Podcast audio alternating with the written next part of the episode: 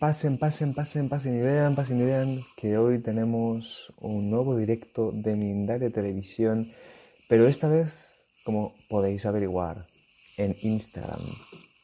Bueno, mi nombre es Manny Mellizo, os saludo en nombre de todo el equipo de Mindalia Televisión y os recuerdo que además esto después quedará en diferido por si lo queréis ver con vuestras familias, con vuestras segundas familias, vuestras terceras familias, vuestras cuartas familias, las familias que queráis, las que sintáis, podéis compartirlo, que seguro que va a venir muy bien a mucha gente.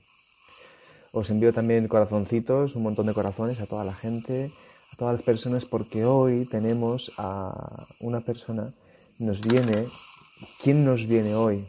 Sorpresa, sorpresa, nos viene Ada García Cook. ¿Y de qué nos viene a hablar? Cómo eliminar la ansiedad por comer. Vamos a, os voy a leer un poquito sobre ella eh, para que la conozcáis, aunque ella ya la vais a poder ver con todo su esplendor. Eh, Ada es psicóloga y coach. Tiene un máster en dirección internacional de relaciones humanas, un máster en psicología sanitaria y es experta en conducta alimentaria. Actualmente Ada trabaja como psicóloga especializada en cambio de hábitos en su consulta privada online con personas de todo el mundo. Imparte talleres y conferencias relacionadas con la psicología, la alimentación y el enagrama. ¿Qué os tengo que decir antes de que demos paso a ella? Que va a ser un enorme placer tenerla. Seguid entrando, por favor, seguid entrando. Que si queréis hacer preguntas, que eh, ella va a tener mm, un gozo en el alma si le hacéis preguntas y ella las contesta. Las tenéis que hacer no en añadir comentarios, por favor a hacerlas en, el simbolito este de interrogación y bocadillito, ¿vale? Incluso si veis que alguien las hace por ahí, podéis ayudarme también y escribirle a la gente que haga eso. Por favor, ¿no? Escribirlas en el simbolito de interrogación y el bocadillo. Y así vamos a ir todos y todas de la mano en pura felicidad y gozo. Así que vamos a darle paso ya a Ada, que está aquí y está ya, está ya transformándose. Está... Ay, hola bonita, ¿cómo estás? Hola, muy bien, ¿y tú?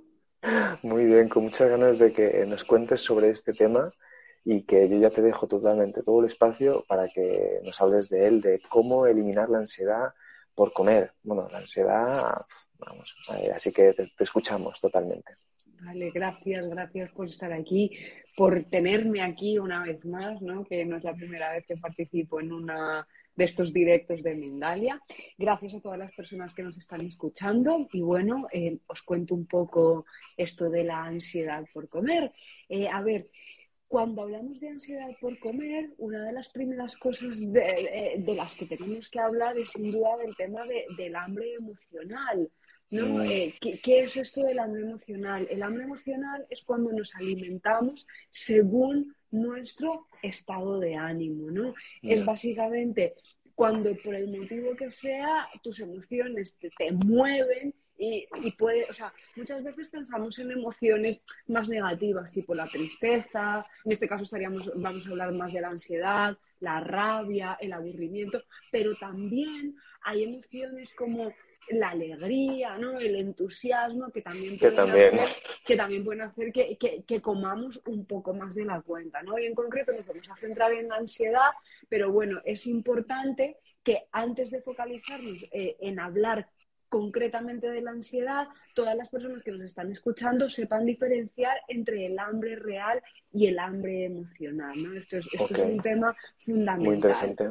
¿no? Entonces, eh, cuando hablamos de hambre real, Estamos hablando de un hambre que de verdad eh, se sacia con nutrientes, con alimentos, ¿no? O sea, cuando, cuando yo de repente digo, quiero comer algo mm, y, imaginarme comiéndome una manzana me da satisfacción, me da placer y siento que me voy a sentir bien, ahí estamos hablando de hambre real, ¿no?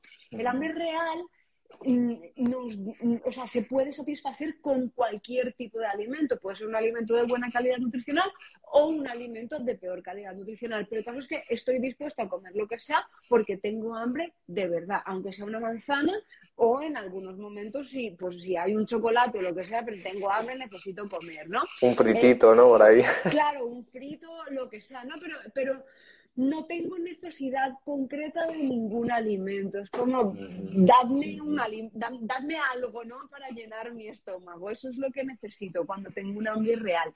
El hambre real va apareciendo gradualmente, poco a poco. ¿Esto qué significa? Que puedo esperar, ¿no? Que a partir del momento en el que yo digo, uff, tengo un poco de hambre, puedo, esperar un poquito, no necesito comer mm. exactamente en ese momento. ¿Vale? Em, luego, comemos cuando tenemos hambre real hasta quedarnos satisfechos. No tenemos necesidad de comer muchísimo más de la cuenta, sino que somos capaces de sentir esa sensación de, de saciedad, ¿no? De decir, vale, ya puedo parar. Y cuando acabo de comer con hambre real, me siento a gusto, no pienso mucho más en la comida, sino que digo, vale, ya estoy bien, ya acabado. Sin embargo, cuando hablamos de hambre emocional, pues mm. suceden cosas muy diferentes. ¿Qué sucede cuando tengo hambre emocional? Bueno, lo primero es, tengo necesidad de un alimento en concreto, que normalmente no suele ser un alimento de una alta calidad nutricional.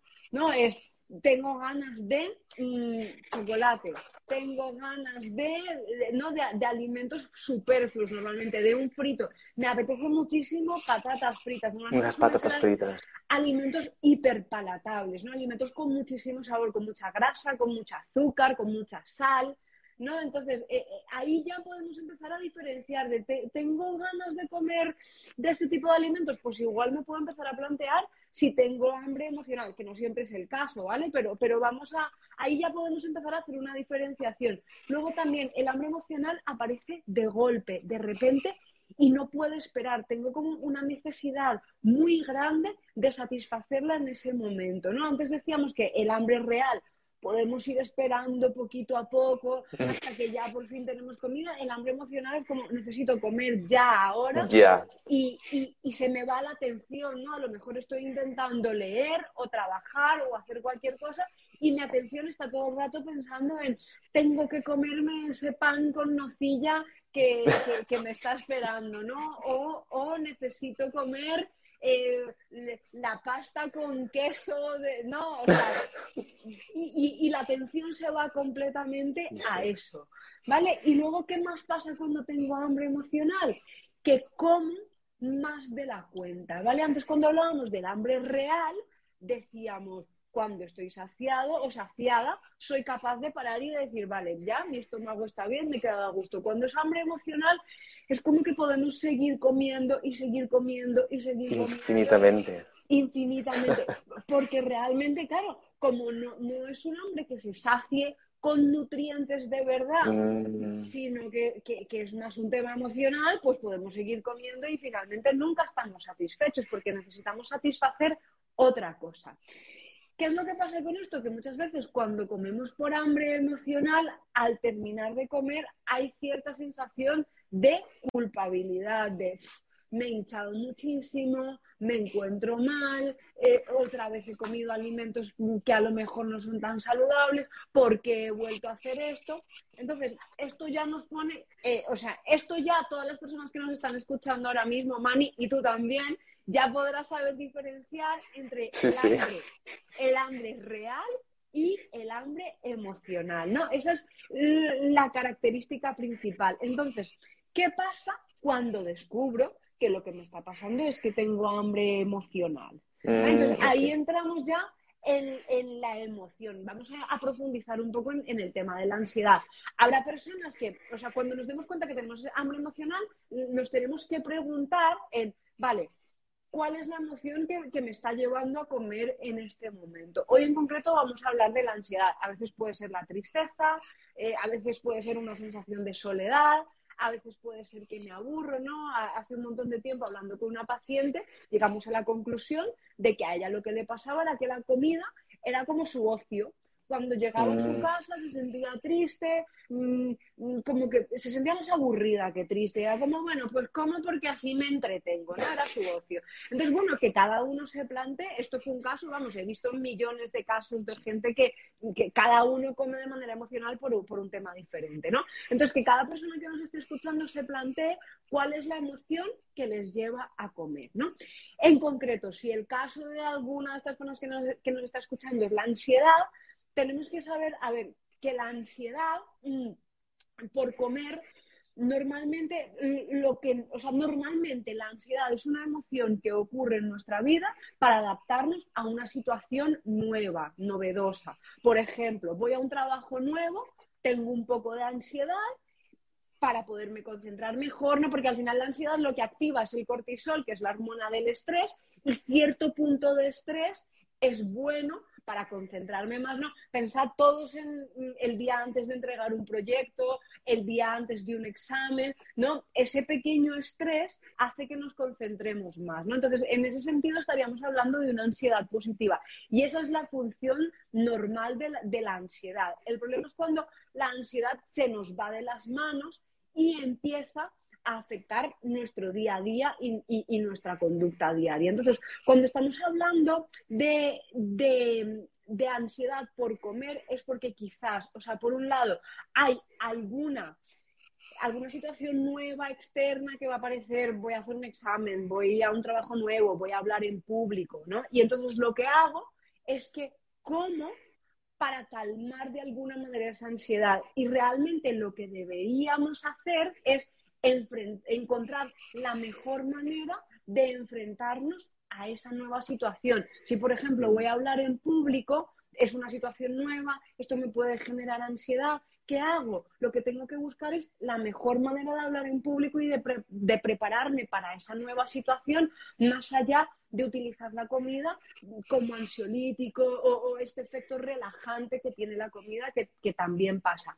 Luego también se han visto casos en los que la ansiedad por la comida aparece, sobre todo cuando estoy deseando mm, alimentarme de una manera diferente, deseando hacer algún tipo de dieta, de restringir alimentos, ¿no? Entonces, en ese sentido, también aparece mucha ansiedad por la comida y son los casos que más suelo ver en consulta, ¿no? Eh, lo que más suelo ver es gente que está intentando hacer alguna pérdida de peso o cambiar hábitos de alimentación y eh, mm. sin, ni siquiera querer perder peso, ¿no? Pero cuando quieren hacer un cambio de hábitos, de repente empiezan a poner el foco tanto en la comida que empieza a aparecer una, una, ansiedad, ¿no? Empieza a aparecer, pues eso, más atención hacia la comida, eh, más obsesión hacia la comida, y ahí aparece mucha ansiedad. ¿no? Entonces, hemos hablado de dos casos concretos. Primero, el caso en el que me enfrento a una situación diaria nueva, que me, a, una, situación nueva, disculpadme, que me puede generar ansiedad porque es nueva, porque no la controlo, porque no sé cómo va a ser en el futuro. En ese caso es muy interesante ver cómo puedo resolver esta situación de una manera adecuada. Y el otro caso sería el caso en el que deseo cambiar mis hábitos de alimentación, deseo tener una alimentación diferente, ya sea porque quiero tener unos buenos hábitos o porque quiero bajar de peso y eso hace que empiece a tener cierta obsesión por la comida y, que, mm. y que aparezca la ansiedad por la alimentación. Entonces, es muy importante para paliar esta ansiedad en cualquiera de los dos casos, primero, que comamos suficiente, que, nos alimentemos con la cantidad necesaria de calorías y de nutrientes que necesitamos. Muchas veces pensamos que hemos comido muchas calorías durante el día, pero a lo mejor han sido calorías que provienen de alimentos superfluos que no nos mm. dan todos los nutrientes que necesitamos. Mm, mm. Eso puede hacer que haya ansiedad, porque no estoy saciado, ¿no? O que a lo mejor haya una ingesta de calorías menor a lo que necesitamos y eso también hace que aparezca una obsesión por la comida porque cuando el organismo siente que hay privación de alimentos, se obsesiona mm. con la comida y está todo el rato buscando alimentos. Nuestro organismo no sabe de pérdida de peso, nuestro organismo sabe de mantenernos vivos. Para nuestro organismo, mm. cuando hay menos calorías de las que deberíamos consumir y por lo tanto hambre, lo que hace es que empieza a buscar comida en, en cualquier sitio para que sobrevivamos. ¿no? Entonces es muy importante que haya una buena alimentación, luego también es muy importante que haya una buena hidratación, que nos mm. hidratemos bien, porque a veces se confunde el hambre con la sed. Entonces muchas veces bebiendo un poco de agua, mirad, yo aquí tengo un poco de agua. Yo también, otro poquito. Bebemos un poco de agua y entonces probablemente se nos pasen esas ganas de comer y además nos calmemos, ¿no? Al beber agua le estamos diciendo a nuestro cerebro y a nuestro organismo que todo está bien, que todo está bajo control, que no pasa nada malo. Eso también nos relaja muchísimo. ¿Qué más? Y, ya os doy tres claves más y respondemos a todas las preguntas. Eso, que eso. Qué preguntitas, sí, sí. Os doy tres claves más importantes. Luego, es muy importante dormir bien, ¿vale? Porque cuando, cuando descansamos lo suficiente, estas ocho horas mínimas de descanso que necesitamos cada día, nuestro organismo no nos pide tanta comida al día siguiente. Yo he trabajado mucho con profesionales, con médicos, con enfermeras, con policías que trabajan eh, por guardias, ah, trabajan de noche mm, y curiosamente he detectado el patrón de que a la salida de la noche muchos de estos profesionales tienen muchas dificultades para mantener un buen patrón de alimentación porque están agotados. O sea, están cansados después de, de dormir mal, entonces el cuerpo que hace pide una gran ingesta de, nutrientes, de buenas mm. calorías para poder seguir funcionando. Entonces es importante que todos durmamos bien. Estos profesionales en concreto no pueden por su trabajo, pero aquellos que sí que podemos, bueno, habrá madres que no pueden, yo ahora soy madre, no puedo, pero bueno, todas las personas que podáis dormir ocho horas por lo menos, eso os va a ayudar muchísimo a tener unos mejores hábitos de alimentación. Luego, también es muy importante hacer deporte porque el deporte nos ayuda a generar endorfinas, esto nos hace sentir muy bien, ¿no? La, endorfina es la encargada de que sintamos placer, de que mm. sintamos bienestar. Entonces, al hacer deporte, libero mucha más endorfina, entonces tengo más sensación de placer general, entonces no necesito buscar ese placer en la comida. Y además me relaja hacer deporte, entonces estoy más tranquilo y más tranquila y no aparece esa ansiedad por comer. Y por último, una cosa fundamental es el tema de la aceptación corporal. Voy a este tema eh, porque, mm, como os he dicho antes, mucha ansiedad por comer aparece por el deseo de querer cambiar nuestros hábitos de alimentación, a veces para perder peso. Entonces, cuando no tengo, cuando no acepto mi cuerpo, cuando no, no, no, no quiero el lugar en el que habito, pues me dan muchas ganas de restringir calorías, de comer de otra manera, de eliminar carbohidratos, de pasar hambre y todo esto genera muchísima ansiedad por la alimentación. Entonces yo invito a todas las personas que nos están escuchando, mucho más a las mujeres, porque se ha visto que las mujeres sufrimos mucho más de no aceptar nuestro cuerpo, a que hagan este trabajo de Vale que quieras perder peso, es completamente respetable, pero desde un lugar bonito, desde un lugar de compasión, desde, un lugar amoroso hacia ti misma. Que no te mires en el espejo y digas, qué asco de cuerpo, eh, a ver si mañana dejo de comer ya hidratos y pierdo peso. No, que te mires en el espejo y digas, qué bonito este cuerpo que habito, que me permite disfrutar de la vida, que me permite tener amigos, tener relaciones, trabajar y voy a cuidarlo desde el amor y desde el cariño y voy a tener unos buenos hábitos. Y eso realmente disminuye muchísimo la ansiedad por la comida. Porque una de las cosas que más mantiene los trastornos de la conducta alimentaria es el tema de no aceptar nuestro cuerpo. Así que bueno, les he hecho un resumen súper rápido. Buenísimo, un resumen increíble. Espero que os sea súper útil y Mani, bueno, ya espero, eh, ¿se ha entendido? ¿Me habéis entendido? Sí, sí, sí, totalmente, totalmente. Mira, si quieres vamos con las preguntas porque hay preguntas muy interesantes. Mira, la primera de todas que te voy a leer eh, nos la ha escrito desde Argentina Ángela. Hola Ángela. Dice, ¿la falta de apetito también puede ser por ansiedad? Efectivamente, bueno, me encanta, bueno, es una pregunta maravillosa, porque muchas veces cuando hablo del tema de la ansiedad por comer, es verdad que también porque ha sido mi, caso, mi historia personal y porque son más los casos que veo en consulta, siempre hablamos mucho más de tener mucha hambre, de comer muchísimo, pero efectivamente hay muchas personas a las que la ansiedad, eh, hay algunas eh, que por ejemplo es mi caso y es el de muchísimas de mis pacientes que les abre el apetito y quieren comer de todo, pero hay otras personas a quienes la ansiedad mm. les cierra el estómago, y, no son capaces de, comer nada. Yo hace muchísimos años conocí un chico, ahora que estamos hablando de ese tema, que efectivamente en cuanto estaba estresado por temas económicos, por lo que fuera, se le cerraba el estómago y igual se tiraba tres, cuatro días sin comer. ¿no? Entonces, en ese caso también es muy importante buscar cuál es la causa de la ansiedad, solucionarla para que el apetito se, vuelva a abrir, ¿no? Pero el apetito está muy ligado a la ansiedad, o por exceso o por defecto, ¿no? Mm. Mm. Qué bueno. Pues mira, vamos con la siguiente pregunta. Eh, Ada, mira, eh, aquí tenemos a Ali, hola Ali también, eh, desde España, que nos, nos pregunta, te pregunta, en las mujeres, por nuestros ciclos, se nos junta todo, emociones, hormonas, puntos suspensivos. ¿Consejo?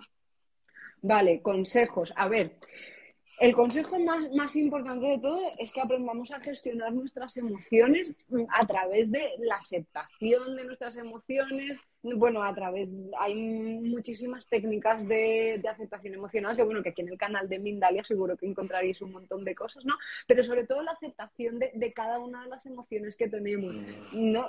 hay unos momentos de nuestro ciclo que estamos más alegres, otros que estamos más sensibles, más tristes, hay unos momentos que estamos más expansivas, otros momentos en los que estamos más hacia adentro, pues hay que ir aceptando esos ciclos y aceptando que a lo mejor en alguno de estos momentos de este ciclo nos apetece tomar un poco de chocolate y nos lo podemos permitir, ¿no? O sea, eh, yo trabajo mucho con el tema de no prohibirnos alimentos, o sea, mucho más desde la aceptación de decir, pues mira, si ahora me apetece un trozo de chocolate, me lo como con tranquilidad. No estoy diciendo que comamos chocolate todos los días de nuestra vida, pero oye, si en algunos periodos de nuestro ciclo nos damos cuenta que estamos más tristes, que nos apetece chocolate o que nos apetece fresas, ¿no? El alimento que sea que nos apetezca, que nos permitamos tomar ese alimento aceptando la emoción que tenemos ese día y gestionándola adecuadamente, diciendo, pues mira, hoy tengo rabia o hoy estoy enfadada.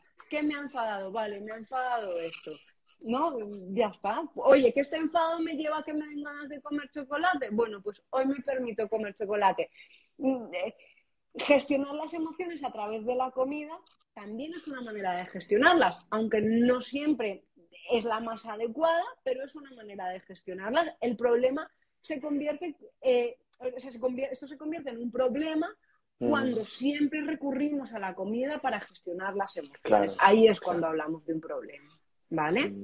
Qué bueno, qué interesante, ¿eh, Ada? Muchas gracias, ¿eh? Y también a las preguntas ¿eh? que estáis haciendo. ¿eh? sí, sí, un millón de gracias por vuestras preguntas. Mira, te pregunto, te pregunto, otra de las preguntas que nos la hace Elena Carrión Canovas, pregunta, ¿y qué recomiendas para el cambio de hábitos? ¿Y eso me genera ansiedad? Vale. Mm, ah. Claro, claro, claro. A ver, eh, el cambio de hábitos genera ansiedad cuando se hace desde un lugar muy exigente y cuando se hace un cambio muy brusco. ¿Vale? O sea, cuando imaginaos una persona que lleva una dieta muy mala, me, voy a ir a los extremos, ¿no? Una persona que está acostumbrada todos los días se pide hamburguesas, pizza, pasta, está acostumbrada a alimentarse eh, mal, ¿no? Mal, todos los días se alimenta mal y de repente un día se levanta y dice, pues a partir de hoy solo voy a comer pollo y brócoli y, muchas verduras, ¿no? Y ya, ¿no? Y solo voy a comer fruta y verduras y no voy a comer nada más. Ahí hay un cambio muy, muy, muy, muy, brusco. que efectivamente pues puede generar muchísima ansiedad, ¿no? O sea, es como si mañana, si mañana te cogen, mani, y te ponen en China y de repente dices, ¿qué hago aquí? No te puedes comunicar con nadie, no sabes nada, estás perdido, no entiendes nada. Pues eso genera muchísima ansiedad. Entonces, hay que hacer el cambio de hábitos de manera progresiva. Quizás no irnos tanto a los extremos, sino decir, pues mm, imaginaos, todas las mañanas desayuno bollería y me lo estoy inventando y como hamburguesa y ceno pizza. Me estoy yendo a un extremo muy grande, ¿vale? Pues lo que voy a hacer es, voy a empezar por los desayunos intentar hacerlos con, mm. con fruta y a lo mejor unos huevos, con cosas más naturales. Y la pizza de, de la cena y la hamburguesa del mediodía, pues ya más adelante, cuando ya haya interiorizado el tema del desayuno y ya haya encontrado un desayuno que me guste y ya se hayan creado sinapsis entre mis neuronas, conexiones neuronales, eh, y, ya sea un hábito adquirido y sea fácil, entonces ya cuando eso esté adquirido, pues entonces ya me meto a cambiar la pizza y la hamburguesa, pero empiezo por el desayuno. ¿no? Entonces es ir poquito a poco, paso a paso. A mí me gusta mucho utilizar la metáfora de que es como construir un camino nuevo. Entonces, Mm. eh, el camino de los hábitos eh, más tóxicos, más dañinos, está, es una autopista maravillosa, iluminada, está súper fácil de acceder, está ahí, ¿no? Y el camino de los buenos hábitos, pues es, es nada, ni siquiera es un camino, o sea, tenemos que empezar a construir el camino. Entonces, tenemos que pasar Claro. suficientes, suficientemente, las veces suficientes para que se empiece ya a ver por lo menos un camino, luego lo Claro. tendremos que asfaltar, luego habrá que Ujú. iluminarlo. Entonces es poco a poco. Y, y es un trabajo, claro, porque a veces la gente piensa que un camino se construye de un día para otro. Claro, Y eso es claro. lo que genera ansiedad, ¿no? Que dices, ¿por qué me he vuelto otra vez a la autopista maravillosa? Porque construir ese camino nuevo es un trabajo, pero es muy gratificante y es muy bonito hacerlo. Mm, Qué bonito este ejemplo, ¿eh? Muy bueno el ejemplo, ¿eh? La verdad, increíble. Hay que, hay que, hay que ver los caminos que tenemos ya, eh, ya hechos y los que queremos empezar. Eso es muy bueno. y ser es. pacientes. Y por cierto, acaban de decir, si quedará grabado, sí, que esto quedará grabado para que luego lo podáis compartir con quien sea, volver a, a verlo tantas veces como queráis. Vamos a ir con, a ver si podemos ir con dos preguntitas más, porque aquí hay preguntas muy interesantes. Mira, nos pregunta, eh, Nicoleo nos pregunta, bueno, dos cosas. Una de ellas es un poco parecida a la anterior. Una de las preguntas es, ¿entonces es mejor no hacer dieta pero sí tener hábitos saludables? Y luego después continúa. ¿Qué opinas del ayuno intermitente de 16 horas? Vale. La pregunta del ayuno intermitente me la hacen muchísimo. A ver, vamos a ver. Eh, ahí, eh, Nicoleo, lo has pillado muy bien. Efectivamente, es muchísimo mejor hacer un cambio de hábito sostenible que hacer una dieta estricta. Las dietas, de hecho, eh, se ha demostrado que en el largo plazo no tienen eh, ningún efecto positivo en las personas ni tienen ningún resultado. Mm, El 95% de las personas que hacen dietas restrictivas que pierden, y que pierden peso, al cabo de tres años han recuperado ese peso. ¿Por qué? Porque no ha habido realmente un, un cambio de hábitos real. Entonces es mucho más interesante hacer un cambio de hábitos, Mm. aunque es un trabajo que, a- que al principio cuesta mucho más. O sea, es más fácil decirle a una persona, mira, aquí está tu pauta de alimentación, come esto y que la persona se llene de fuerza de voluntad y a lo mejor consiga a- eh, seguir ese plan, que decirle a una persona, no, mira, vamos a ir poquito a poco, flexiblemente, porque la pauta no es tan clara cuando hablamos de flexibilidad. Eh, eh, Es una pauta así de decir, mira, desayunas fruta, cenas no sé qué y no sé qué, es mucho más fácil de seguir. El tema es que, claro, que la persona no está adquiriendo realmente nuevos hábitos ni está aprendiendo realmente a comer. Entonces es mucho más interesante hacer el cambio de hábitos, aunque al principio eh, sea como, como como la pauta no sea tan clara y a veces te puedes desorientar un poco, es mucho más interesante que una persona aprenda a enfrentarse eh, a un trozo de tarta un fin de semana y decir, me apetece, no me apetece, conecto con mi cuerpo, con mis sensaciones de saciedad y ya está, ¿no? A decirle, pues mira, tienes que seguir esta dieta y el domingo es tu día libre y el domingo te puedes comer la tarta. Eso es más sencillo pero la persona no aprende a comer ni aprende a conectar con su cuerpo. Luego, el tema del ayuno intermitente. Mirad, eh, yo no estoy ni a favor ni en contra del ayuno intermitente. Yo pienso que cada persona tiene que probar lo que le funciona a, a sí misma, ¿no? Porque en temas de nutrición ya veréis que si os ponéis a leer, eh, hay mil teorías, unas contradicen a las otras, cada persona dice algo diferente, entonces eh, yo personalmente pienso que el ayuno intermitente puede ser bueno si, si no se hace con la idea de perder peso, si se hace más con la idea Mm. de dejar descansar el organismo, de, es que todo depende desde el sitio desde, desde donde lo haces. Si quieres dejar descansar tu organismo, si te apetece depurarte, limpiarlo, me parece bien.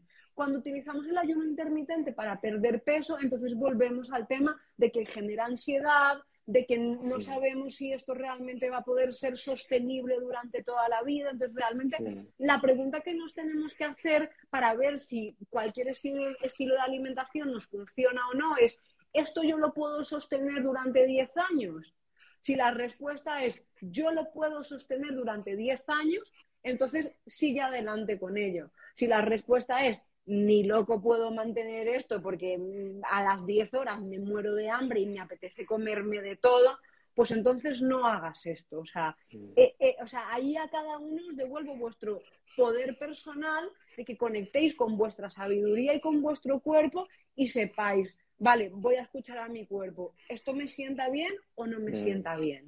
¿Vale? Y siempre cuando hacemos alguna cosa, desde, desde quiero perder peso, vamos mal, ¿vale? O sea, siempre nos tenemos que enfocar mucho más en quiero cambiar hábitos, me quiero cuidar, quiero estar bien, porque cuando el enfoque está en la pérdida de peso como tal, la motivación se pierde muy rápidamente. En cuanto ves que no pierdes peso, en cuanto un día te saltas tu plan, entonces ya se pierde toda la motivación. Es mucho más mm. interesante y más saludable a nivel mental de plantearnos un cambio de hábitos desde un lugar de autocuidado. Mm, qué bueno, ¿eh? y, muy buenas respuestas, ¿eh? muy buenas preguntas y muy buenas respuestas también. ¿eh? ¿eh? un placer escucharte, gigantesco, que hayas podido contestar a todas estas preguntas. Y nada, simplemente te voy a pedir eso, que, que te despidas de, de, la audiencia que está aquí, yo creo que con este tema muy, muy maravillada y sobre todo también tu forma de explicarlo, que yo creo que es, es, muy viva, es muy dinámica y se nota que tienes ahí experiencia en este tema. Así que te agradezco que hayas pasado por aquí y nada, que, que te despidas de, de, toda tu gente, que estamos aquí siguiéndote, que estamos escuchándote y, y ya nos, después nos vamos.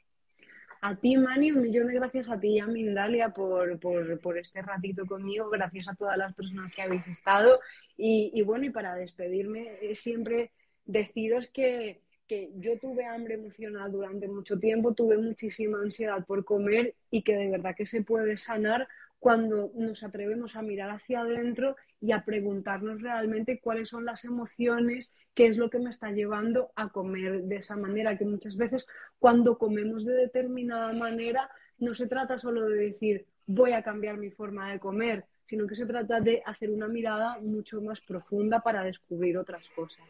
Así que un millón de gracias a todos y espero que os sea muy útil este, este, esta charla, este ratito que hemos compartido. Súper útil, de verdad, súper útil, muy interesante. Y os recuerdo ¿eh? que como va a quedar esto después grabado, ya si lo podéis compartir por ahí para que la gente pueda escuchar sobre este tema, que yo creo que es que no, no ponemos conciencia en estas cosas, ¿eh? y a veces estás ahí, como dices tú, con el tema de la comida, es que es... Mmm, a veces hablamos del tema de las drogas y realmente la comida es que es el, como dices tú, lo has explicado muy bien, yo no tengo que aportar nada más. Simplemente eso, que si lo quieres compartir, seguro que a mucha gente le puede ayudar. Ya para entrar también en contacto contigo, Ada, un placer enorme, gigantesco. Un saludo a, a, toda la audiencia que está por ahí, a todas las personas que estáis siempre, día tras día, siguiéndonos aquí en los directos. Y simplemente recordaros que, que, bueno, que ya sabéis que Mindalia es una organización sin ánimo de lucro, así que podéis seguirnos en, nuestras, en nuestro canal de YouTube, Twitter, Instagram, Facebook, podéis también seguir nuestras redes sociales y también si queréis podéis hacer donaciones o incluso también si os interesa, por ejemplo, como, como Ada, si os apetece hablar de algún tema, también podéis contactarnos, ¿vale? En nuestra página de mindaliatelevisión.com, ahí podéis encontrar toda la información. Así que nada, también nada, a ti, muchísimas gracias. A ti, Mani, muchas eh, gracias. Que tengas unas buenas noches y a toda la gente un buen día, si es que todavía es de día, si es de tarde o allá donde estéis. Un saludo enorme. Adiós a todos. Chao, bonita. Muchas adiós, gracias. Adiós, Mani, adiós.